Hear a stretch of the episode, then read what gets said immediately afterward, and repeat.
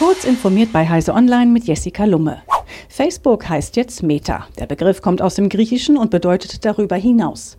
Auf der Connect 2021 hat Mark Zuckerberg die Vision für sein zukünftig umbenanntes Unternehmen vorgestellt. Facebook, Instagram, WhatsApp und Oculus werden unter einer Dachmarke vereint.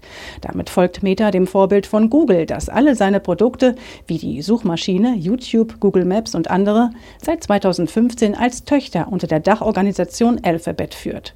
Der Themenschwerpunkt des Unternehmens soll das Metaversum sein. Mit dem Metaversum soll laut Zuckerberg die nächste Evolution der Geschichte sozialer Technologien eingeläutet werden.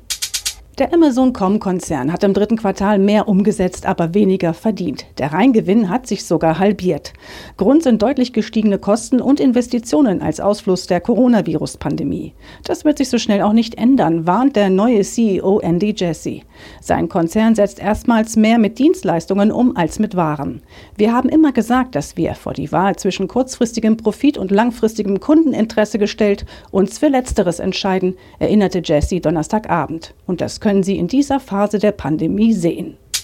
Als Reaktion auf den Halbleitermangel steckt Bosch im kommenden Jahr mehr als 400 Millionen Euro zusätzlich in seine Chipfertigung. Das Geld soll in Dresden, Reutlingen und im malaysischen Penang investiert werden, erklärte der Zuliefererkonzern.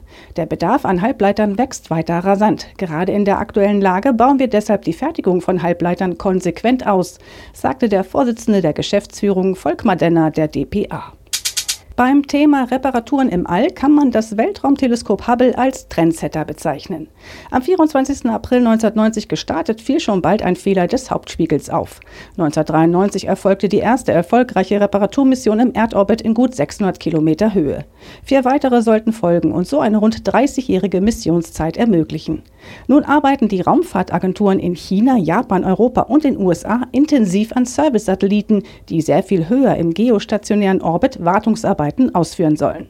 Ziel ist es, die Betriebsdauer von Wetter-, Fernseh- und Kommunikationssatelliten zu verlängern. Diese und weitere aktuelle Nachrichten finden Sie ausführlich auf heise.de.